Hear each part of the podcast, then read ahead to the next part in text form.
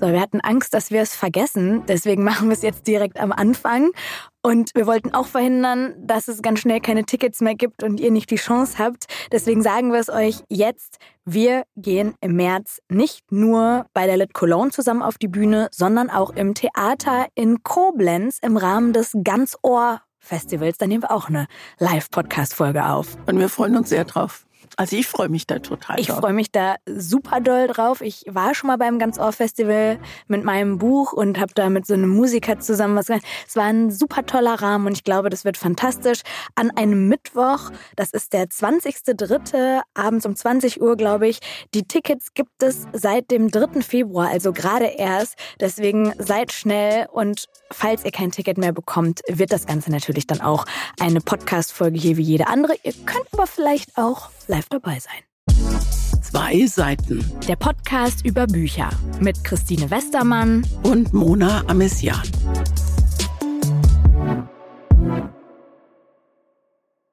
Ich habe mir für den Anfang was aufgeschrieben und das ist eigentlich von weit her geholt, aber es ist doch ganz nah, weil es ist Weihnachten passiert. Ich wollte dich fragen, ob es einen Moment in deinem Leben gibt, den du gern vergessen würdest. Mm. Also ich glaube, den gibt es auf jeden Fall. Ich glaube, es, ich glaube, jeder von uns hat solche Momente und wenn man Häufiger. da jetzt genau und wenn man da jetzt genau durchgehen würde, dann gäbe es da ganz viele, die man am liebsten irgendwie rückgängig machen wollen würde. Ich glaube, das wären ähm, Momente aus meiner Kindheit, in denen, das hatte ich schon mal in irgendeiner Folge angerissen, es einen Krankheitsfall in meiner Familie gab, der sehr schlimm war, den ich als Kind sehr genau mitbekommen habe, der mich, glaube ich, geprägt hat in bestimmten Hinsichten, die ich einfach, glaube ich, das hätte ich, glaube ich, einfach nicht gerne erlebt und das würde ich gern vergessen. Aber es gibt auch kleine Momente. Also ein kleiner Moment war bei mir jetzt Weihnachten oder zwischen den Jahren. Und äh, wir, wir, waren äh, irgendwo im Süden und wir waren mit Freunden zusammen. Und das sind Menschen, die, ich, die wir nicht so oft sehen, die ich aber sehr, sehr schätze. Und wo ich immer das Gefühl habe, ich müsste da einen unglaublich guten Eindruck machen oder die für mich einnehmen. Und, und da habe ich das Gefühl gehabt, dass ich den ganzen Abend unglaublichen Unsinn erzähle. Oh, das kenne ich auch. Und ich habe zum Beispiel, oh. es ging an irgendeiner Stelle ging es auch um, um Bücher und es ging um, um Flugzeugabsturz, weil da war irgendeiner dabei, der Experte für die Ursachen von Flugzeugabstürzen. Passt ja auch zu dieser Folge heute. Und ich habe das gelesen für diese Folge, dieses Buch, was du mir empfohlen hast, zu dem wir nachher kommen. Und ich wollte, das war wie Herr Lehrer, ich weiß, was im Keller brennt, Licht. So, so das Gefühl. Und dann wollte ich sagen, mir ist, der Titel ist mir gerade noch eingefallen, Autorin schon nicht mehr und der Flug, um den es da geht, also der Flugzeugabsturz, das ist mir auch nicht. Und ich saß da und habe gedacht, Christine Westermann, halt doch einfach die Klappe oder mach sie nur auf, wenn was Vernünftiges rausfällt. Und ich glaube, das hat keiner gemerkt. Also ich habe hinterher Jochen gefragt, mein Mann, und der sagte, nee, so bist nee. du immer. genau. Aber der hatte auch so einen Moment und da musste ich ihm, konnte ich ihm auch sagen, ja, hätte man weglassen können, aber war, überhaupt nicht schlimm. Aber ich habe das Gute daran ist, dass man dann weiß, nach zwei, drei Tagen hast du es wirklich vergessen. Da ja. ist es auch nicht mehr. Da ist die Schmach auch, die hast du dann auch vergessen. Aber das sind so Wie Momente, lustig. wo ich. Weil natürlich kenne ich die, aber bei mir sind solche Momente dann immer, die dann denke ich so daran zurück und dann schüttle ich mich richtig so und denke so. also die Peinlichkeiten, ne? Ja, die genau. also Peinlichkeiten. Ich habe jetzt an so ganz große Sachen äh, gedacht, aber die gibt es natürlich auch häufig. Ich glaube, das Erste, was mir eingefallen ist beim Thema Vergessen, war so Alltagsvergesslichkeit. Also jetzt gar nicht dieses, ich gehe in den Keller und weiß nicht mehr, was ich da holen wollte. Das macht mir sehr viel Angst, auch wenn das passiert. Ich bin froh, dass du das sagst, weil zwischen uns liegt, liegen eine Menge Jahre. Ich glaube, das haben alle. Oder? Ja, das finde ich ganz, ganz gruselig. Man steht im Badezimmer. Und denkt, was wollte ich eigentlich? Und dann ist immer der nächste Gedanke, es war was Wichtiges. So wie wenn man vergessen hat, was man sagen will und denkt, das war jetzt der, das war der Punkt des Jahrhunderts, den ich hier machen wollte. Und dann fällt es einem wieder ein, das war eine totale Banalität. Woran ich aber auch gedacht habe, ist so, äh, das Gehirn kann ja gar nicht alles behalten, was es so gefüttert bekommt. Und dann finde ich es ganz interessant, wie das filtert. Also was verschwindet, was vergisst man und was behält man. Ich war zum Beispiel für einen Job in München im Januar und da gab es eine Aftershow-Party und da haben wir echt mit dem ganzen Team, wir sind da schon seit Jahren immer dasselbe Team und sehr eingeschweißt und so sehr familiär und haben dann zusammen gefeiert. Und dann kam ein Song, den habe ich, glaube ich, zuletzt gehört 2005 irgendein Song, der war auf meinem allerersten MP3-Player drauf in der fünften Klasse. Seitdem habe ich den nicht gehört. Dieses Lied geht an und ich singe das von vorne bis hinten mit, jede Zeile. Wo Super. Kommt das denn jetzt her? Gleichzeitig habe ich äh, letztens an Gedichte gedacht, die ich auswendig lernen musste in der Schule. John Maynard, Fontane. Ja. Kannte ich in- und auswendig, weil ich das für so musste ich aufsagen. Ich weiß davon, nur noch die Schwalbe fliegt über den Eriesee. Gischt, schäumt um den Bug wie Flocken von Schnee. Ende. So, warum merke ich mir das Lied und das nicht? Und das finde ich so interessant. Da würde ich gerne mal mein Gehirn fragen, wonach sortierst du? Ich erinnere mich gerade jetzt im Moment, mein Vater hat, wenn er nach Hause gekommen ist, immer so ein Lied gepfiffen. Da wusste ich, das ist er. Und das Lied, das Lied heißt mit dem Pfeil und Bogen. Und das ist ganz alt. Ich glaube, es ist, so, ist sogar wirklich ein Klassiker. Also von einem Kannst du es pfeifen? Nee, pfeifen kann ich nicht, aber ich glaube, ich kriege den Text noch hin. Mit dem Pfeil und Bogen durch Gebirg und Tal kommt der Schütz geflogen. Der Rest ist weg. Aber dass das noch da ist, ja. Ja, weil das muss ja dann, bevor du Teenie warst. Ja, das muss sein. ja, das muss, wie alt bin ich? 75? Das muss mindestens 70 Jahre her sein. Dass so Fetzen zumindest noch da sind. Ja, ne? und was das dann ist, was so, woran man sich auch so aus der Kindheit erinnert, so total banale Situationen, und andere, wo dann die Eltern einem erzählen, aber weißt du das nicht mehr, ja. als wir dann da auf dieser Burg und das war für uns so ein besonderer Moment in Südfrankreich und denkst du so, nee, wahrscheinlich habe ich mich als Kind da wirklich einfach tierisch gelangweilt und für euch war, war es besonders, für mich aber gar nicht. Das finde ich schon wirklich ganz interessant, wie Vergessen und Erinnern funktioniert. funktioniert ja. Ich bin, mir geht das manchmal so, dass ich, wenn ich abends im Bett liege und der nächste Tag irgendwie wie voll ist und ich habe aber nicht, nicht so genau aufgeschrieben, also ein paar Sachen vergessen, die ich aufschreiben wollte, die ich zu erledigen habe, dann liege ich im Bett und dann überlege ich mir zum Beispiel, also Mona muss unbedingt noch an, also M und dann musst du noch bei der Bank anrufen, also B. Dann ist schon mal MB. Die Buchstabenkombi merke ich mir und dann ist sag mal Zahnarzt oder eben, mir fällt jetzt gar nichts ein. Also MBZ. So, und, und dann merkst du dir die Abkürzung sozusagen und musst dann noch hinbekommen, was das M, ja. was das B und was das Z ist. Ja. aber das ist total schlau. Weil ja, ich glaube, es funktioniert so, ja nicht immer. Ach so, ne? Weil eigentlich ist das ja genau der Weg, wie sich auch so Menschen, die sich so lange Wortfolgen oder so merken oder Zahlenfolgen, die der Trick ist ja dabei, Bilder zu haben. Bilder ja. zu haben. Mhm. Zum Beispiel, was ich bei so, ich packe meinen Koffer oder sowas. Manche gehen ja ihren Körper durch. Ne? Das ist so die Körperroutentechnik, glaube ich, heißt das. Ich habe mich da so ein bisschen eingelesen fand, weil ich es so spannend fand, dann kannst du zum Beispiel das erste, wenn das erste Wort Banane ist, dann stellst du dir vor, dass du Bananenschuhe anhast. Das nächste Wort ist Nagel, stellst du dir vor, dass in dein Knie Nagel geht. Und das nächste Wort ist, keine Ahnung, Google, dann stellst du dir vor, dass du auf deinem Oberschenkel ein Google-Tattoo hast. Und dann gehst du den Körper so durch. Ich mache das immer mit einem leeren Raum und stelle mir dann vor, ich laufe so durch den Raum und platziere diese ganzen Sachen Spannend. im Raum. Ja. Und das ist absurd, wie viel besser man sich das vorstellen kann, weil ich glaube, die Erklärung ist, dass einmal das Gehirn, dann Bezug zu den, die, die Nerven wurden einmal irgendwie verbunden und dann ist Geht es einfacher. Toll, ne? Ja, finde find ich richtig interessant. Also so diese ganzen Vorgänge im Gehirn und das Vergessen und Erinnern findet ja alles im Gehirn statt. Finde ich, ich finde es toll, was du vorhin gesagt hast, dass du, dass du in die Küche läufst und nicht mehr weißt, was du da machen sollst oder wolltest. Und ähm, mir geht es so, wenn ich äh, aus dem Haus gehe, wenn ich die Wohnungstür zumache, bevor ich die zuziehe, sage ich Schlüssel, Schlüssel, Schlüssel. Ich habe den noch nie vergessen, aber ich habe Angst, dass ich ihn vergesse. So, ich gehe in die Küche und weiß aber nicht mehr. Und dann sage ich Schlüssel, Schlüssel, Schlüssel. Und das finde ich ein bisschen bedenklich. Ich denke, was für ein Quatsch ist das? Ich stehe da und ich aber sagst du es dann wirklich? Ich sag Schlüssel, Schlüssel, laut. Schlüssel. Laut. Ich rede auch mittlerweile mit mir selbst. Ehrlich? ist es ich, soweit? Ja, jetzt ist es soweit. Aber dass ich da stehe und dreimal Schlüssel sage. Es gibt ja auch so Menschen, die haben wirklich so, ähm, so ein bisschen so eine Neurose, kenne ich auch in meinem näheren Umfeld jemanden, dass sie dann, wenn sie zum Beispiel, du steigst mit denen ins Auto und dann sagen sie, Moment, ich habe mein Portemonnaie, ich muss mal ganz kurz in meiner Tasche nachgucken, ob ich wirklich meinen Schlüssel habe. Und dann kommt irgendwann die berühmte Herdplatte. Ja, so. genau. Bis so weit, ich weiß nicht, ob ich es mal in einem Buch gelesen habe oder mir das wirklich jemand erzählt hat, eine Person, die immer die Herdplatte, bevor sie rausgegangen ist, einmal fotografiert hat, um danach wirklich sich sicher zu sein und sich das immer angucken zu können, die Herdplatte ist aus.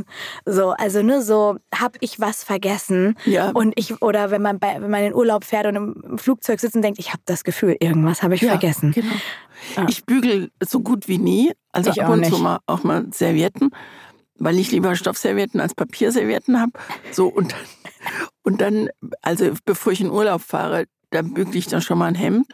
Und dann sitze ich im Auto und denke, hast du das Bügeleisen rausgezogen? Oh. Und dann könnte ich für, für eine Minute schwören, dass es noch drin steckt. Und das macht, das macht mich ganz, und dann denke ich, aber du hast eine, wirst eine gute Routine haben, dass du es in dem Moment rausgezogen hast, wo du fertig, also, aber ja, das, aber das ist steckt schon ja schon eine reale Gefahr dahinter, aber das sind dann ja auch wieder irgendwelche Abläufe, die da, die da stattfinden im Kopf. Und wenn ich jetzt zum Beispiel das nächste Stichwort bei mir wäre Demenz tatsächlich, in die Richtung habe ich dir auch das Buch empfohlen, ich habe schon eine richtig große innere Angst, wenn das irgendwann mal so sein sollte. Also Alzheimer, wenn man das mal miterlebt bei jemandem oder einen Film drüber sieht oder ein Buch liest, man kann es sich nicht vorstellen, aber ich, ich, ich denke dann immer, das ist den ganzen Tag so, als würdest du in der Küche stehen und nicht mehr wissen. Also für uns sind das so besondere Momente, wo man denkt, bin ich blöd jetzt oder was? Aber stell dir vor, dein ganzer Alltag ist so. Und irgendwann weißt du in einem ganz klaren Moment noch am Anfang, wenn du die Diagnose vielleicht bekommst, ich werde irgendwann nicht mehr dieselbe sein und vielleicht Menschen nicht wiedererkennen. Und ich kann nichts dagegen tun, weil es gibt keine Medizin, um das zu verändern. Hast du diesen tollen Film gesehen? Ich glaube, das ist auch ein Buch. Ich bin mir nicht sicher, wie es wirklich. My Name is Alice. Nee. Also, wo, wo, eine, wo eine Professorin, die auch auf dem Gebiet forscht, auf einmal merkt, dass sie beginnende Demenz hat. Also, sie forscht im Bereich Demenz und Alzheimer. Demenz und, Al und sie merkt das. Und sie, sie macht sich so Notizen und natürlich vergisst sie irgendwann, wo sie die Notizen hingelegt. Und das ist ein, es ist eine Idee kitschig, aber ich saß davor und hab Rotz und Merk Wasser geholt. Ganz so. Also irgendwas mit Alice.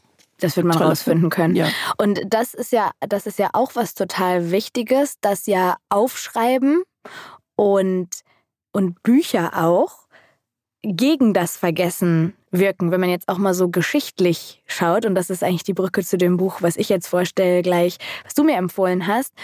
Nur so konnte ja auch früher Geschichte weitervermittelt werden und entschieden werden, was soll die Menschheit nicht vergessen. Weil irgendwann sind die Menschen weg und wie übermitteln sie das an die nächste Generation? Ich habe zum Beispiel letztens mit jemandem lange über Tintenfische geredet, ähm, über so. Oktopusse, genau.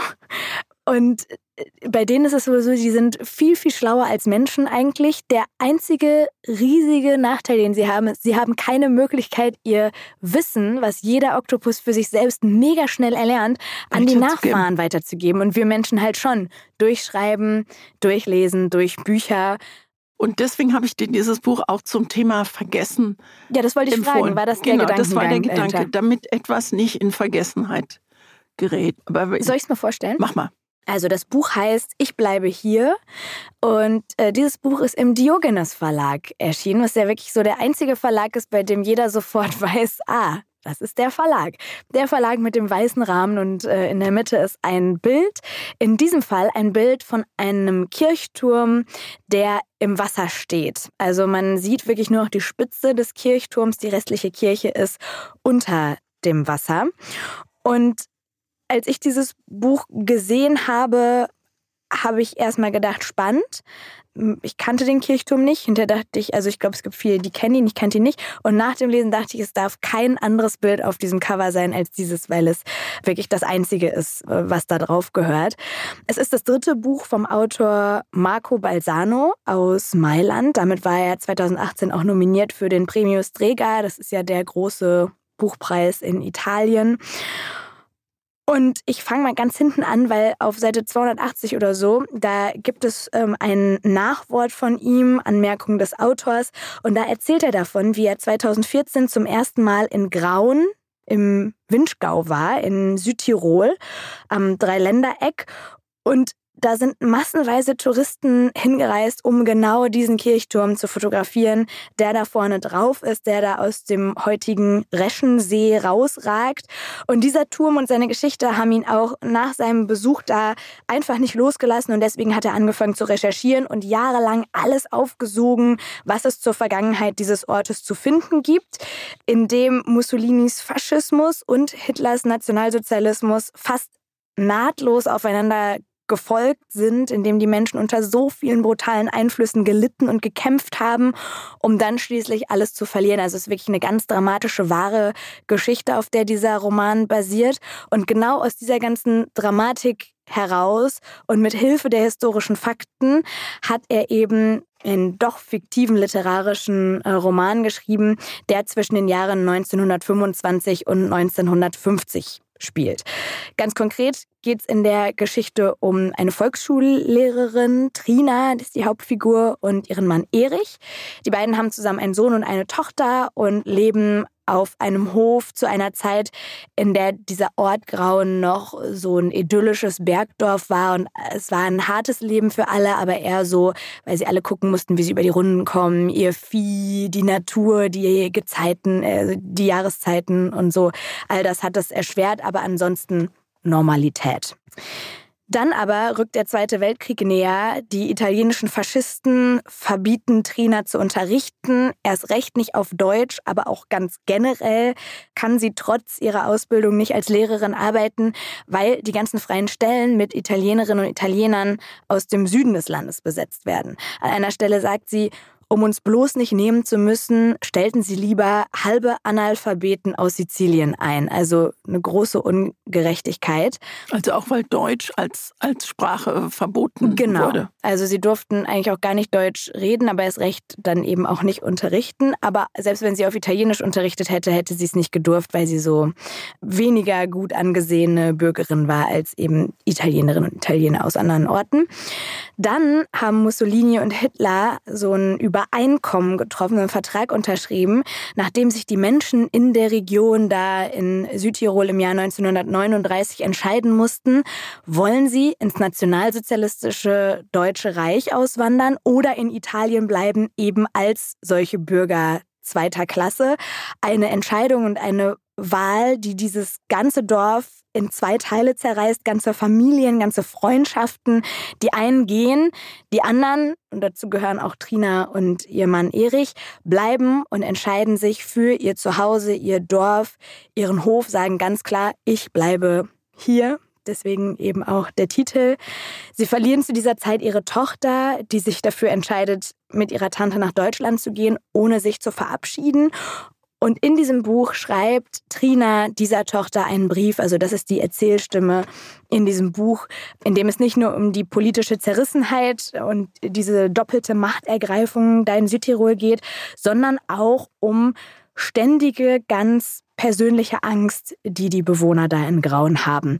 Denn schon während der Zeit, in der die Faschisten da an der Macht waren, gab es erste Pläne, dass die Dörfer Grauen und Reschen, die recht nah beieinander liegen, von einem italienischen Großunternehmen überschwemmt werden sollen für einen Stausee zur Stromgewinnung. Und diese Drohung, die dann während des Krieges pausiert, aber es, die wabert die ganze Zeit über dem Leben dieser Menschen, die nicht wissen, heißt das, unser Dorf ist dann weg, wie können wir das stoppen? Und Trina erzählt eben in diesem Brief, wie sie und ihr Mann alles tun, um das zu verhindern. Sie kämpfen, sie protestieren, schreiben Briefe, gehen in den Widerstand. Aber, und äh, das ist das Dramatische beim Lesen, man weiß, wie es ausgeht, weil vorne drauf ist dieser Kirchturm. Und wenn man mal googelt, es ist ein, ein Touri-Spot hoch 1000, diesen Kirchturm da zu fotografieren. Monte Cantini, dieser Großkonzern, hat tatsächlich dann 1950 die Häuser sprengen und das Dorf überfluten lassen. 1200 Menschen haben ihre Heimat verloren, wurden umgesiedelt oder haben so Abfindungen bekommen, aber lächerlich kleine Abfindungen, eigentlich keine. Ja, und nur dieser Kirchturm durfte eben stehen bleiben, weil er unter Denkmalschutz stand und ist dann heute eben diese Attraktion für viele, die in Südtirol Urlaub machen. Ich habe, muss ich sagen, ähm, mit der Region nicht so viele Verbindungen, deswegen kannte ich ihn nicht und habe beim Lesen richtig, richtig viel gelernt. Ich wusste nur so in Ansätzen, was es bedeutet hat, früher für äh, Menschen in der Zeit des Zweiten Weltkriegs da zu leben. Auch diese Spannung zwischen Südtirol ist ja dann äh, italienisch mhm. geworden. Und es gab ja in den 50er Jahren gab es ja ganz viele Bombenattentate. Also weil die Deutschen nicht italienisch sein, weil die wollten Südtiroler bleiben. Und das habe ich auch als Kind nie begriffen. Aber jetzt habe ja, ich mit diesem Buch nochmal diese Identität, verstanden. diese Zerrissenheit. Was bin ich denn jetzt? Wer ja. darf ich sein? Und dann kommt auch noch dieser, dieser drohende Stausee. Also es geht für mich in diesem Buch ganz viel um Ungerechtigkeit, um Leid, um die Bedeutung von Sprache auch ganz viel und, und die Stimme erheben. Es geht um Verluste und einen wirklich sehr kraftvollen, aber am Ende eben aussichtslosen äh, Widerstand. Und beim Lesen habe ich gedacht, boah, der macht das schon wirklich gut und man merkt, dass da sehr viel Recherche hintersteckt, der macht diese Zeit so nahbar, ohne ein lautes, krachendes Buch geschrieben zu haben, sondern es ist e-, eigentlich eher leise und ruhig aber das, was man da liest, mit dieser ganz eigentlich entspannten, zurückgelehnten Sprache, hat so eine Wucht und hinterlässt einen mit so einer Betroffenheit irgendwie, dass man denkt, wie können Menschen anderen Menschen sowas antun und wie schlimm ist es, so ein Leben zu führen, das eigentlich wirklich nur von Verlusten geprägt ist. Und dann ja, muss man mit ansehen, wie das eigene Zuhause weg ist weggeschwemmt wird. Du hast ja schon erzählt, dass ähm, er hat unglaublich umfangreich recherchiert. Er war selbst übrigens auf einer Motorradfahrt durch die Gegend und hat sich verfahren. Anders wäre der gar nicht an diesen Aussichtspunkt hingekommen. Mal, das, das hat er irgendwie nicht, in einem Interview erzählt. Und er hat dann angefangen zu recherchieren. Und es gibt aus dieser Zeit in den Zeitungsausschnitten gibt es das Foto einer alten Frau in ihrem Haus, in dem das Wasser in der Küche schon hoch steht. Und sie soll raus, draußen ist ein Rettungsboot, also es ist schon geflutet worden. Ihre Hände klammern sich ans Fensterbrett. Sie will nicht in das Boot umsteigen, das bereitsteht, sie zu retten. Und als der ähm, Autor bei seiner Recherche auf dieses Zeitungsfoto gestoßen ist, da war, war ihm klar, eine starke kämpferische Frau, wie diese Frau mhm. auf dem Bild, die soll die Hauptperson in meinem Buch sein. Und das ist dann diese Trina, Trina geworden. Und er hat ähm, in einem Interview erzählt, dass er ganz bewusst dieses Buch mit der Stimme und den Gefühlen einer Frau geschrieben hat. Hätte er es aus der Sicht eines Mannes geschrieben, wäre es eine andere Geschichte geworden. Dann wäre es vielleicht nicht diese leise und dennoch kräftige, widerstandsfähige, Stimme geworden, sondern eine laute, eine kriegerische, was auch immer. Und das fand ich sehr interessant, mhm. das zu lesen, dass er sich das genau überlegt hat. Wobei ich da jetzt auch direkt wieder sagen würde, gibt auch leise, zurückgelehnte Männer, aber auch allein die Tatsache, dass er sie eine Volksschullehrerin oder Deutschlehrerin hat sein lassen. Also sie hätte ja auch Hausfrau sein können oder irgendwas anderes arbeiten können, aber dadurch kam dieser Aspekt der Sprache noch dazu, dass sie auf einmal all das, was sie gelernt hat, nicht mehr ausüben durfte und erst recht nicht in der Sprache, in der sie es gelernt hat, dann so in den Untergrund geht und das heimlich macht. Also so viele Facetten, die sie durchläuft. Und dann, das ist halt so ein bisschen, da bin ich so unentschlossen, ob ich das jetzt gebraucht hätte, dass diese, die, dieses Buch eigentlich ein Brief ist an ihre Tochter. Da denke ich mir immer so. Das hatte ich übrigens schon vergessen. Das habe ich jetzt, als du, ja. als du es beschrieben hast, das ist mir gar nicht Keiner mehr schreibt aufgefallen. 280 Seiten Brief mit Dialogen drin, mit Kapiteln, mit keine Ahnung. Das finde ich oft so ein bisschen und ich bringe noch eine Ebene rein. Aber natürlich ist diese Geschichte rund um die Tochter der auch Hammer. hochdramatisch. Die ist am Abend bei, bei, der, bei der Tante zum Übernachten. Und ähm, dann kommt die, kommt die am nächsten Tag erstmal nicht nach Hause und die Eltern wundern sich. Und dann ist es klar, dass, sie, dass das Kind die weiß nicht wie alt, die war zehn oder zwölf. Und es ist, wird nie ganz klar, ob sie wirklich freiwillig mitgegangen ist oder ob die Tante sie nicht mitgenommen hat. Ja, also auf jeden Fall wird ne? gesagt, wird, wird der Trina gesagt, sie ist freiwillig, sie wollte, aber das kann natürlich auch äh, ja. Schwachsinn sein. Und dann verliert sie quasi, ohne das jetzt zu genau zu spoilern, aber sie verliert im Prinzip eine Zeit lang auch noch ihren Sohn, ne, der ja. auch eine ganz andere Meinung hat als ähm, die Eltern, auch politisch. Und man wünscht sich so sehr für dieses Paar, dass irgendwas Gutes passiert. Ist auch schön, wie die sich kennenlernen. Also das ist so hat so eine so eine Leichtigkeit und das ist so ist dann so ein Zufall. Ich genau, das wollte ich das wollte ich sagen, dass das der einzige Moment ist, ja. wo man denkt, ach guck mal, gut, dass er das noch mit reingenommen hat, weil dann äh, weiß man, sie haben mal ein bisschen Leichtigkeit auch erlebt. Aber so so ganz so ehrenschwer habe ich es nicht empfunden. Ich habe es eher also ich habe es deswegen auch lesenswert gefunden, weil es eine weil es Zeitgeschichte war, ja, weil die einem ja. unglaublich gut erzählt wird. Und bis ich dieses Buch gelesen habe, wusste ich nicht genau, wo diese Kirche steht.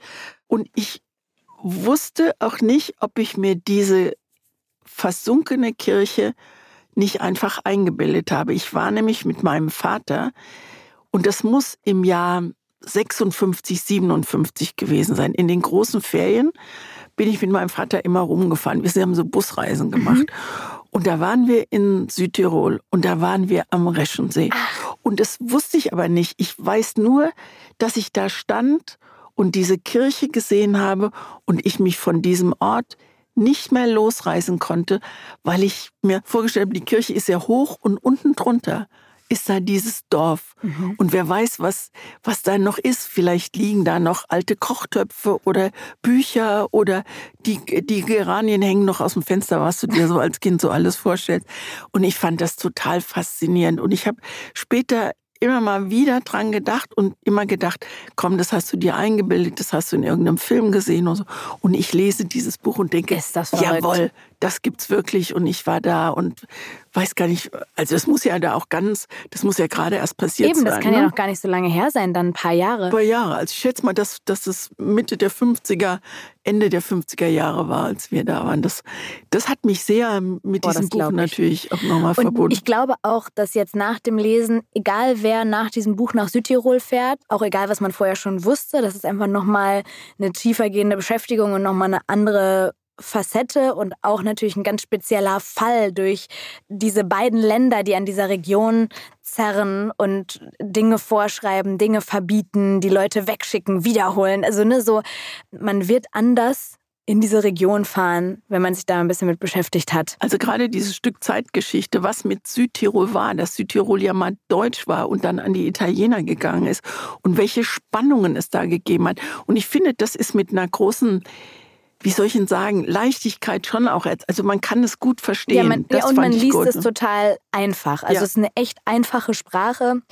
Ich fand äh, manchmal sogar äh, zu einfach ist ein bisschen, ist am wird dem auch nicht gerecht, aber manchmal in den Dialogen habe ich so gedacht, so ist ja. ein bisschen, bisschen hölzern, so, aber das soll gar kein großes Aber sein, sondern äh, der Inhalt schlägt das auf jeden Fall und es ist zu Recht ein äh, Bestseller und er ist damit sehr erfolgreich geworden, weil man auch einfach merkt, da hat sich nicht jemand hingesetzt und mal eine Geschichte ausgedacht, sondern das ist schon wirklich richtig, richtig passiert, fundiert ja. und so passiert. Und er erklärt auch hinten nochmal ganz genau, welche Parts er wo er mehr Fiktives reingesteckt hat, dass er manchmal, gerade bei so einem Pfarrer, glaube ich, der da in der Geschichte spielt, dass es den auch wirklich ziemlich genauso gegeben hat, dass er gerne auch noch die Gegenseite äh, erhört hätte von denjenigen, die diesen Stausee dann da angeordnet haben. Die sich nie mehr gemeldet nie hat. Mehr sie, gemeldet. Er hat ihnen geschrieben, er hat telefoniert. Die haben überhaupt nicht reagiert. Genau, und kurz danach hat da wohl irgendwie eine Regatta oder so stattgefunden. Das wollte er auch von denen wissen, wie kann das sein? Und hat das dann hinten ganz transparent gemacht, wo dann auch das Ende seiner Recherche war und warum ihn das so fasziniert hat und warum er das Gefühl hatte, da muss es eine Erzählung zu geben, die jetzt kein klassisches Sachbuch ist, sondern auch so ein Schicksal von so einer Familie, wie es hätte gewesen sein können, nach vorne hin. Und damit es nicht in Vergessenheit gerät, ja. was passiert ist. Ne? Und ähnlich ist ja das Buch auch, was du mir vorgeschlagen hast, mit einem wirklich unglaublich schönen Titel, wie ich finde, All Right, Good Night. Das Buch geschrieben hat die Autorin und Regisseurin Helgard Haug und All Right, Good Night sind die letzten Worte. Das ist der letzte Funkspruch des Piloten auf dem Linienflug MH370 von Kuala Lumpur nach Peking. Und danach verschwindet die Maschine der Malaysia Airlines vom Radar. An Bord 239 Menschen.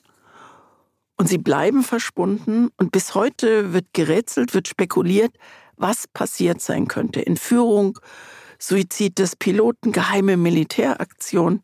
Immer wieder werden Flugzeugteile an weit voneinander entfernten Küstenteilen gefunden, aber diese Puzzleteile ergeben überhaupt keinen Sinn. Und man sieht sie auch nie auf dem Wasser. Das ist halt, die sind irgendwie immer nur an Land und alle fragen sich, wieso sieht man nie Wrackteile im Wasser schwimmen? Also genau. großes Ding. Also man könnte da, ich könnte da jetzt Stunden drüber reden. Also ich muss mich kurz fassen und will das auch. Im März, in diesem Jahr am 8. März, jährt sich dieses Unglück zum zehnten Mal. Und noch immer wissen die Zurückgebliebenen nicht, was mit ihren Müttern, Vätern, Kindern, Enkelkindern, Freunden, Berufskollegen passiert ist. Und jetzt kommt ein Zitat. Der Vater, schreibt die Autorin Helga Taug, ist am Boden geblieben. Er sitzt nicht in diesem Flugzeug. Und doch lässt sich der Flug MH 370 erzählen, als wäre es seine Reise. Von nun an und über die Dauer von acht Jahren, schreibt Helga Taug, versuche ich den Prozess einer zunehmenden Ungewissheit festzuhalten, seines Verschwindens. Der Vater der Autorin wird in diesen acht Jahren dement. Er verschwindet jedes Jahr, jeden Monat, jeden Tag ein bisschen mehr. Seine Koordinaten im Kopf kommen ins Rutschen, so wie die Koordinaten beim Flug MH370 sich nicht mehr an die vorgeschriebene Richtung gehalten haben. Der Vater ist Theologe, hat vier Kinder aus zwei Ehen. Die Autorin ist die jüngere der beiden Töchter aus der ersten Ehe und sie kümmert sich mit den anderen um den Vater, der irgendwo im Schwäbischen lebt, später erstmal allein und dann später in einem Pflegeheim, der immer weiter aus seinem Leben herausrutscht, körperlich da ist, aber geistig abwesend. Und ich habe selten die verschiedenen Stadien der Demenz so, ich sag's jetzt einfach, so wunderbar beschrieben gelesen Wahnsinn, wie ne? in diesem Buch. Mhm. Das ist, das ist einfach, das sollte man jedem geben, der Angst davor hat. Das macht gleichzeitig Mut und macht gleichzeitig unheimlich traurig. Verschwinden, das sagt eine Psychologin im Buch, Verschwinden ist ein unklarer Verlust. Das war eine tolle äh, Erklärung. Ambitious Loss heißt das auf Englisch. Etwas, mit dem wir nicht abschließen können. Es ist unerklärlich, es ist mehrdeutig, es ist ohne Beweis, es ist ohne Spur. Beim Vater wie bei den Menschen, die in diesem verschwundenen Flugzeug saßen. Und ganz, ganz behutsam erzählt die Autorin vom langsamen Verschwinden des Vaters, verknüpft das mit immer neu auftauchenden Spekulationen um dieses verschwundene Flugzeug, gibt Interviews mit Menschen wieder, die sich nicht mit dem Verschwinden ihrer Angehörigen abfinden wollen. Und das hat auf eine gute Art, hat das so, so einen leichten Sensationscharakter. Aber ich konnte mich nicht mehr dran erinnern und ich hatte irgendwie gehofft, dass am Ende, dass es eine Lösung gibt. Aber die Lösung gibt es eben nicht. Vielleicht ist das ja auch Teil des Ganzen. Des Verschwindens. Ne? Weil genau. genau das macht ja diese Tragik aus, dass diese Leute einfach weg, weg sind. sind. Genau. Ja. Und man weiß nicht, ob sie vielleicht nicht doch da sind. Ja, genau. Ne? Das also, sind ja immer diese, also man kann es Verschwörungstheorien nennen oder einfach Theorien, dass die auch einfach irgendwo noch sein können, festgehalten, festgehalten werden. werden. Genau, weil es eine militärische Aktion war, weil in dem Flugzeug was geladen war, was geht es um, um vermeintliche Früchte oder so, was geladen war, was um diese, diese Jahreszeit gar nicht da, mhm. dass die Ladung eben falsch deklariert war und dass es im Grunde um irgendwie Militärgerät geht und man auf irgendeinem verbotenen Flughafen gelandet hat. Aber wie die Autorin das beschreibt, was da passiert mit dem Flugzeug und mit dem langsamen Verschwinden des Vaters, das ist auf eine sehr stille Art spektakulär. Ich habe das Buch, das nicht mal 200 Seiten, also 160 oder so Seiten hat, immer wieder beiseite gelegt, um keinen seiner oft beeindruckenden Sätze zu überlesen, gar zu vergessen. Helga Haug erzählt sehr persönlich und sie schafft dennoch eine ganz feine Distanz zu dem, was privat ist. Da gibt es nämlich mhm. einen großen Unterschied. Privat ist das, was wirklich nur sie und ihre Familie etwas angeht. Und sie zeichnen mit ihrer Sprache das Leben eines Menschen nach, der kurz vor dem Krieg geboren wurde und in seinem Leben nie so richtig glücklich geworden ist. Und wie sich dieser Vater allmählich im Vergessen verliert, das ist nicht nur traurig, sondern manchmal auch sehr komisch. Wenn er glaubt, zum Beispiel Leiter des Altenheims zu sein und alle rumkommandiert, oder wenn er mit seiner Tochter einen seiner letzten Spaziergänge macht. Und dieses ganz kleine Stück möchte ich gerne vorlesen. Ich möchte kurz kommentieren, wie dein Buch aussieht, weil also es sieht stellenweise aus, als wäre jede Seite eingeknickt.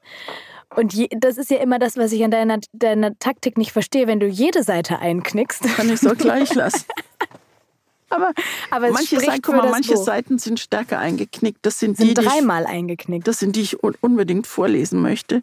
Wie diese Stelle jetzt auf Seite 132. Und da ist sie doch die stark eingeknickt. Also die Tochter macht mit dem Vater einen Spaziergang und es ist mutmaßlich der letzte, den der alte Mann überhaupt noch machen kann.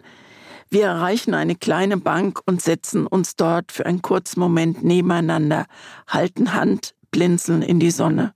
Schön, sage ich. Der Vater sagt, ja, aber Gott hat ein paar enorme Fehler gemacht. Ist das nicht großartig? Da ist jemand, der, der Theologie studiert hat, der Pfarrer ist und der guckt sich das mit einem unglaublichen Abstand, den er, als er noch klar war im Kopf, nie gehabt hat. Da guckt er sich das an und sagt, ja, aber alles Dinge ist hier auch nicht in Ordnung. Und das fand ich so toll. Ja. Und die, es ist eine grandiose Idee, das Verschwinden eines Menschen mit dem Verschwinden eines Flugzeugs ja, zu verbinden. Ich finde das so gut, großartig. weil auf den ersten Blick auf die, auf die dachte ich so, hä? Das hat ja wirklich das eine mit dem anderen. Das sind ja zwei komplett unterschiedliche Paar Schuhe. Und je länger man liest, desto mehr merkt man, das passt so gut zusammen. Auf der einen Seite diese 239 Menschen, die mit einem Schlag verschwinden und parallel dazu zu diesen ganzen, wo sind sie und was ist da passiert, der Vater, der langsam verschwindet. Beides lässt sich nicht aufhalten. Und beides könnte einen auch ereilen. Sowohl ein Flugzeugunglück als auch also. so ein langsames Verschwinden und Vergessen. Also und an irgendeiner Stelle sagt ein Meeresbiologe, was auf den Meeresboden sinkt, kommt nie mehr ganz hoch. Das stimmt für dieses Flugzeugwrack mit den Passagieren, aber auch für die verlorenen Erinnerungen eines mhm. Menschen. Da kommt dann einfach nichts mehr. Oder etwas, womit du auch nicht rechnest. Also All Right, Good Night, das ist eigentlich ein Theaterstück der Gruppe Rimini Protokoll kommt auf der Bühne nur mit Musik und mit Texteinblendung daher, wurde vor zwei Jahren von Kritikern zur Inszenierung des Jahres erklärt. Und ich habe nachgeguckt, das wird noch gespielt. Das wird jetzt im Februar irgendwo gespielt. Und ich habe mir. Aber irgendwo, wo man hingehen kann? Ja, also, also von Köln nach Berlin muss okay, es schon also, ja. Aber es wird in der Bundesrepublik, ähm, es wird auch in in China irgendwo aufgeführt, aber es wird auch in der Bundesrepublik ja, noch also aufgeführt. Für das, für das Buch würde ich jetzt nicht unbedingt in ein Flugzeug nach China steigen. Nein, ich würde in gar kein Flugzeug für dieses Buch steigen, aber ich würde mir das unter allen Umständen angucken. Ja, ich und, ich, und ich würde dieses, also ich möchte dieses Buch auch ganz viel verschenken, weil ich das so, das ist so klein und das ist so fein und das ist so, es geht einem so auf so eine gute Art so nah ja. und es ist traurig und, und, und lebensbejahend. Also weil und einfach interessant. Genau. Auch, ne? Also man lernt auch total viel sowohl über Demenz als auch über, über diese Flugzeuge, wie, wie man Flugzeugabsturz Flug, oder genau. Ja. Was es da für Theorien gibt mhm. und dass es da richtige Spezialisten gibt, die, ja. die sagen, so kann es auf keinen Fall gewesen sein, weil und das alles und das finde ich gut, ist in sehr kurzen Sätzen immer. Also das liest sich auch gut, weil immer so kleine Abschnitte und ich glaube deswegen habe ich das Buch auch so oft absinken lassen, weil ich drüber nachdenken wollte. Also diese Idee, da rufen bei dem einen, das sind auch immer Augenzeugen, wir kommen da zu Wort, wo, wo der Mails kriegt, wo wir wissen, dass sie leben. Das, mhm. das musst du mal vorstellen, wenn du mit dem Verschwinden. Was für ein Psychoterror das ist für die. Wenn ja. du dich mit dem Verschwinden nicht abfinden kannst und am Ende nach acht oder neun Jahren sagt dann einer, der da ziemlich oft zitiert wird, der sagt, ich habe jetzt ein neues Leben angefangen. Also mhm. er, hat nicht abgeschlossen, aber das Leben muss weitergehen. Es, ja, und, das, und was du gerade meinst mit kleinen Absätzen, das kann man sich wirklich so vorstellen. Also manchmal stehen auch nur so zwei Worte genau. und dann ein Halbsatz. Und das sieht, wenn man auf manche Seiten guckt, fast ein bisschen aus wie so Poesie, liest sich aber total flüssig. Sie wechselt jetzt auch nicht ein Kapitel Flugzeug, ein Kapitel Vater, sondern das ist immer verbunden. Immer verbunden. Und zum Beispiel ähm, am Ende soll der Vater auf der Mauer auf der Lauer singen. das habe ich übrigens überhaupt nicht kapiert am Anfang. Und dann, nee? jetzt ist ja klar, auf der Lauer, auf der liegt eine kleine eine Wanze. Wanze. Ja. Und es wird ja immer ein Buchstabe weniger. Mhm. Ne? Und das fand ich großartig. Genau, und dieses, dieses Lied, das geht bestimmt dann so über 20, 30 Seiten, taucht immer wieder eine Zeile ja. aus diesem Lied auf, wo dann immer Buchstaben fehlen, wie das ja in diesem Kinderlied auch wirklich ist. Aber manchmal auch einfach zwischen zwei Flugzeugabsätzen. Und du weißt, also du weißt genau, okay, jetzt bin ich kurz im Gedanken wieder beim Vater und wieder zurück zu den Hinterbliebenen oder den Recherchen. Also ich bin ja generell Fan davon, wenn Regisseurinnen und Regisseure schreiben, weil es immer so sehr szenisch ist, sehr komponiert. Und Wie war das Buch, was du empfohlen mit dem, mit dem ähm, Klavierspieler auf dem Ozean? Ja, Novecento. Genau. Das war auch ein Theaterstück. Ja, genau. Das wollten wir uns auch immer noch mal angucken. Ja, genau. Da gibt es übrigens, ganz kurzer Exkurs, das wollte ich dir eigentlich zum Geburtstag schenken. Da gibt es einen Schauspieler, den kann man zu sich nach Hause Hause bestellen. Nein. Und dann führt er einem den Monolog Novecento zu Hause im Wohnzimmer nur mit einem Kassettenrekorder und Musik auf. Also, wenn euch sowas interessiert, googelt es mal. Aber das, das hat mich auch ganz doll daran erinnert, weil es so eine ähnliche Dynamik hat, einfach zu lesen ist und trotzdem nicht klassische Prosa komplette Seite durchgeschrieben so. Mag ich zwischendurch sehr gerne, um mal so eine Abwechslung zu bekommen. Ganz, ganz tolles Buch. Also es hat mich sehr, sehr bewegt absolute Empfehlung. Ja, und ich habe das Gefühl, und dafür ist dieser Podcast ja auch da, dieses Buch ist ein bisschen unterm Radar geflogen. Das hat mich auch gewundert. Ich habe gedacht, wie kann denn, ich habe das durch Zufall entdeckt, fand das Cover grandios, weil man guckt in den Himmel und es ist von oben, fliegt so ein Flugzeug mit so diesem ja. Dunststreifen dahinter und dieser Titel es ist... Es fällt eigentlich runter, das Flugzeug. Ja, genau, so also guckt. wenn man so guckt, stimmt, fällt es runter. Und dann dieser Titel, Alright, Good Night, und es hat mich ganz doll gecatcht. Ich habe die ersten drei Seiten gelesen und habe es dann wirklich schnell in einem durch und dachte, das wird ein absoluter Renner, dieses Buch. Und dann habe ich mir so ein bisschen die Menge von Rezensionen und so mir angeguckt. Da ist nichts. Also nicht gar nichts, aber so gerade ja. in der breiten Masse.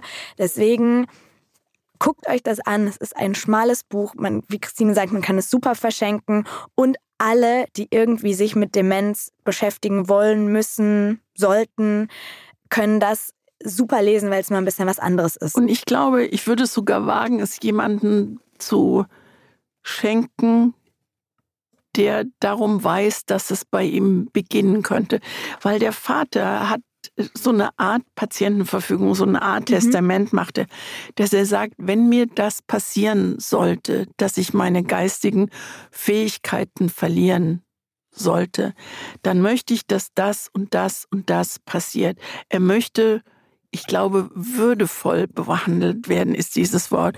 Und das passiert in dem Buch. Also ja, und er, er, wünscht sich in so eine, in so eine Gruppe, Gruppe zu kommen. In eine Demenz-WG ja, Demenz zu kommen. Ja. Und die mischt er dann ordentlich auf. Genau. Und das ist wirklich zum Teil unglaublich komisch. Also, Und das schreibt sie sehr trocken und sehr, also wirklich ja, also große, bitte große pusht Empfehlung. mal dieses Buch nach oben. Das kann ja nicht wahr sein, dass so ein, also wirklich, wie du vorhin gesagt hast, spektakulär ist das richtige Wort. Ganz tolles Buch zum Thema Vergessen, Verschwinden, Verlust. Ähm, und also so was in der Art, so komponiert mit so zwei ganz unterschiedlichen Themen in eins verwoben habe ich noch nie. Man eigentlich jetzt tatsächlich nochmal machen. Du, am 10. März äh, jährt sich dieses Verschwinden des Flugzeugs. Da müsste man das eigentlich nochmal, das Buch irgendwie. Ich notiere mir das und dann äh, gucken wir mal, was wir. Was wir ja, vielleicht kann man das nochmal in den Medien, also da, wo du es ja. machst, ich mache es vielleicht bei WDR 5 nochmal ja. und ich mache es in der Sternkolumne oder so, dass man nochmal sagt, Leute, tolles Buch und ja, ja. komm, schon ist das, der Plan das, gefasst. Das holen wir nach oben. Ja. Also wir sind total bescheidene Menschen. Ähm, wir, wir, überschätzen unsere Macht überhaupt nicht. Nee. Eine Frage, zwei Seiten. Und die Frage kommt von Alexandra und die passt natürlich perfekt. Natürlich. Und die Frage heißt, wie gut könnt ihr euch Geschichten merken, die ihr gelesen habt? Ich habe das Gefühl, vieles, was ich lese, löscht sich nach kürzester Zeit aus meinem Gehirn. Kennt ihr das? Die Antwort ist ja, Ja. mit 17 Ausrufezeichen. Also ich glaube, das ist das Natürlichste der Welt und äh, ich glaube auch, je mehr man liest, desto mehr vergisst man natürlich auch, weil wenn ich jetzt zum Beispiel ein einziges Science-Fiction-Buch gelesen habe in meinem Leben, dann werde ich dir das Raumschiff, was da beschrieben wurde, sehr viel detaillierter beschreiben können, als wenn ich nur Science-Fiction-Bücher über den Weltraum lese und so ein bisschen so, so je besonderer eine Tätigkeit ist, die man macht, desto mehr behält man sie im Kopf. Und gerade wie wir, wir haben jetzt so unsere Tools, um zu wissen, wie fasse ich ein Buch zusammen. Wir haben kleine Archive zu Hause, wo wir uns irgendwas aufschreiben, aber es ist halt auch unser Job. Und trotzdem, wie oft, weißt du noch, bei Dunkelgrün fast schwarz, da hast du mich in der Folge gefragt, ähm, ob ich das mit dem Mord verstanden habe. Und ich habe einfach vergessen, dass in diesem Buch ein Mord stattgefunden hat. Und seitdem ist mir bewusst geworden, ich muss einfach auch die Bücher, die ich dir hier empfehle, nochmal lesen. Nochmal lesen, ja. Das ist ja, also wenn wir jetzt ausmachen, für die nächste Folge machen wir das Thema Zufall zum Beispiel. Und dann würde ich, also gehe ich in, meine, in mein kleines Archiv und dann gucke, dann steht da zum Beispiel Abracadabra. Ich denke, wie Abracadabra. Dann muss ich da reingehen und muss, dann lese ich, ich fasse ja, wie du es auch machst oder wie wir es hier machen, den Inhalt auch zusammen. Ich lese manchmal den Inhalt und sage, keine Ahnung, Keine was Ahnung. da passiert Ja. ist. Ich finde es aber völlig normal. Das ist total normal, trotzdem manchmal auch ein bisschen erschreckend und schade auf der einen Seite. Andererseits habe ich dann gedacht, pff, vielleicht ist es auch gar nicht so schlecht. Dann hat, also vielleicht geht es bei Büchern auch gar nicht darum, vielleicht ist es gar keine Tugend, die in 30 Jahren noch zusammenfassen zu können, sondern das ist einfach ein kurzzeitiges Erlebnis, was man hat mit so einem Buch. Und dann nimmt man vielleicht ein Gefühl damit raus.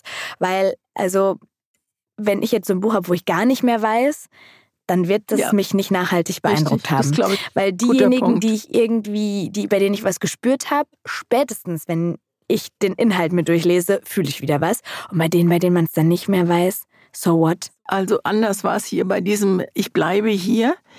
Also ich wollte, dass man vergessen so versteht, das, was wieder ins Gedächtnis gerufen wird. Und das ist ja diese Geschichte Mhm. Südtirols, wird ja da ins, und der Menschen dort wird ja da ins Gedächtnis gerufen.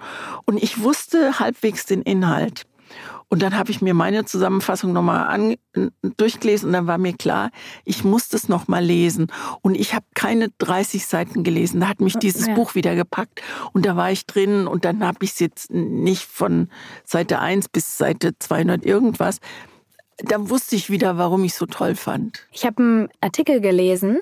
Es war eigentlich durch Zufall, aber es war genau zu der Zeit jetzt, als diese Frage auch kam.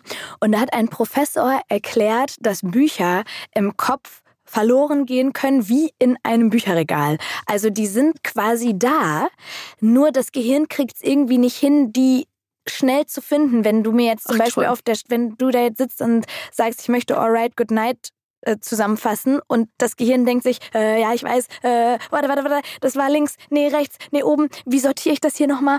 Äh, oder habe ich es verliehen? Also, ne, so, und Ja. ähm, der hat das so erklärt, dass man einen Schlüsselreiz braucht, dass das Gehirn sofort weiß, wo das steht. Also das ist ja bei unserem Regal auch. Bei manchen Büchern weiß ich ganz genau, das steht immer da. Leila Slimani steht immer in der Mitte unten. Aber bei anderen, die suche ich. Und sobald man so einen Schlüsselreiz hat, funktioniert es besser. Zum Beispiel, wenn man während des Lesens mit anderen drüber geredet hat. Also zum Beispiel ein Buchclub oder so, wenn du während das ist wie wenn du was auswendig lernst oder für die Uni oder weiß nicht wann was lernst. Du kannst es ja immer besser einprägen, wenn du es vor dich hin murmelst und nochmal durchgehst, vielleicht sogar auch aufschreibst, also vielleicht Markierungen dran machst oder keine Ahnung, wenn du wirklich damit arbeitest, als wenn du es nur konsumierst und liest. Ja. Fand ich total Spannend. spannend. Also auch auch so, so wie spannend. trickse ich mein Gehirn aus. Ja. Super. Also Alexandra, kein Problem. Alles normal. Alles normal. So, nächste Folge. Mhm. Du hast es gerade schon kurz gesagt. Nächste Folge ist Zufall. Cooles Thema. Cooles Thema.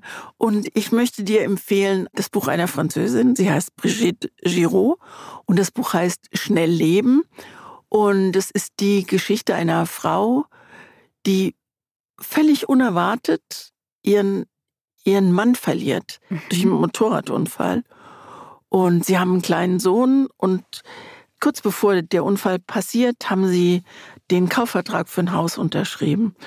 Und als sie dann da ausziehen wollen, weil das Spekulationsobjekt wird, fängt sie an, sich mit diesem Unfall zu beschäftigen.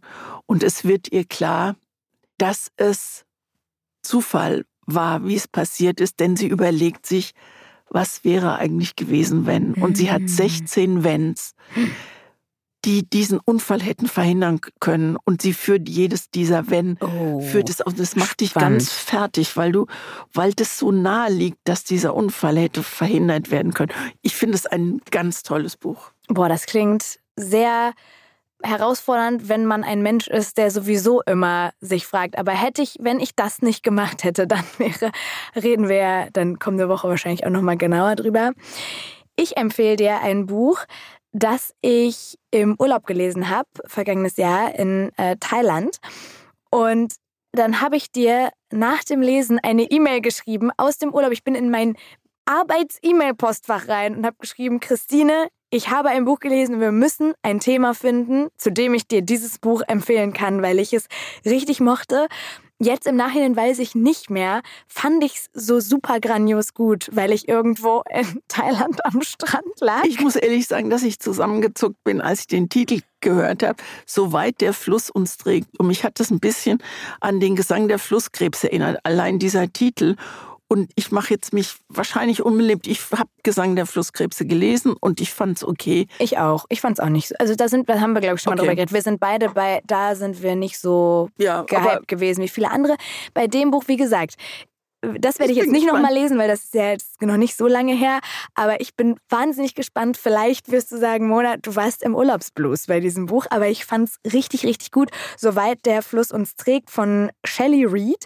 Es geht um eine Reihe von Zufällen im Leben der Hauptfigur. Es geht um eine wirklich dramatische Liebe, um eine Zeit alleine in der Wildnis und eine folgenschwere Entscheidung, aber vor allem auch die Kraft der Natur. Das soll dich jetzt nicht abschrecken, es sind keine krassen Naturbeschreibungen, es ist wirklich einfach eine sehr mitreißende Geschichte, die mich total geflasht hat. Also, dass ich in mein E-Mail-Postfach gehe und dir aus dem Urlaub eine Mail schreibt. Das und, und äh, die Autorin Bonnie Games, die eine Frage der Chemie geschrieben hat, das Buch, was ich immer noch nicht gelesen habe, die hat das in den höchsten Tönen gelobt. Also ich das gibt wirklich, mir, wirklich, wirklich das toll. gibt mir Mut, dieses ja. Buch zu. Genieß es. Mach ich. Oder mecker mich nächste Woche aus. Oder flieg nach Thailand diese Woche. Ja, um und, zu lesen. und lese es da. So sieht es doch aus. So ich, machen wir ich, das. Ich schicke dir so einen Pin, so, so, Koordinaten, wo der Liegestuhl stand, genau. auf dem ich dieses so Buch gelesen habe. Oder es war eine Freude mit dir. Ja. Vielen Dank. Und wie immer nicht vergessen, bitte unseren Podcast zu bewerten. Kann man ja mal wieder sagen, oder? Unbedingt. Weil was lieben wir? Wir lieben Smileys. Sterne. Wir lieben Sterne. Wir lieben Sterne. Smileys 17. auch. Smileys, Smileys und Sterne. Smileys könnt ihr mir bei Insta schicken. Smileys könnt ihr uns per Mail schicken an post.zweiseiten.eu. Aber was uns wirklich hilft, äh, sind diese Sternchen. Also Bewertungen bei Spotify, bei Apple Podcasts, wo auch immer ihr hört. Und natürlich das, was wir nicht mitkriegen, sondern dann nur in unseren horrende steigenden Hörerzahlen sehen, einfach weiterempfehlen. Wenn ihr den Podcast gut findet, dann überlegt mal, wer ihn vielleicht auch gut finden könnte und dann habt ihr vielleicht bald einen Podcast-Buddy, mit dem ihr ein bisschen drüber quatschen könnt, was wir hier so tun. Gut. Ja. Ende. Tschüss. Tschüss.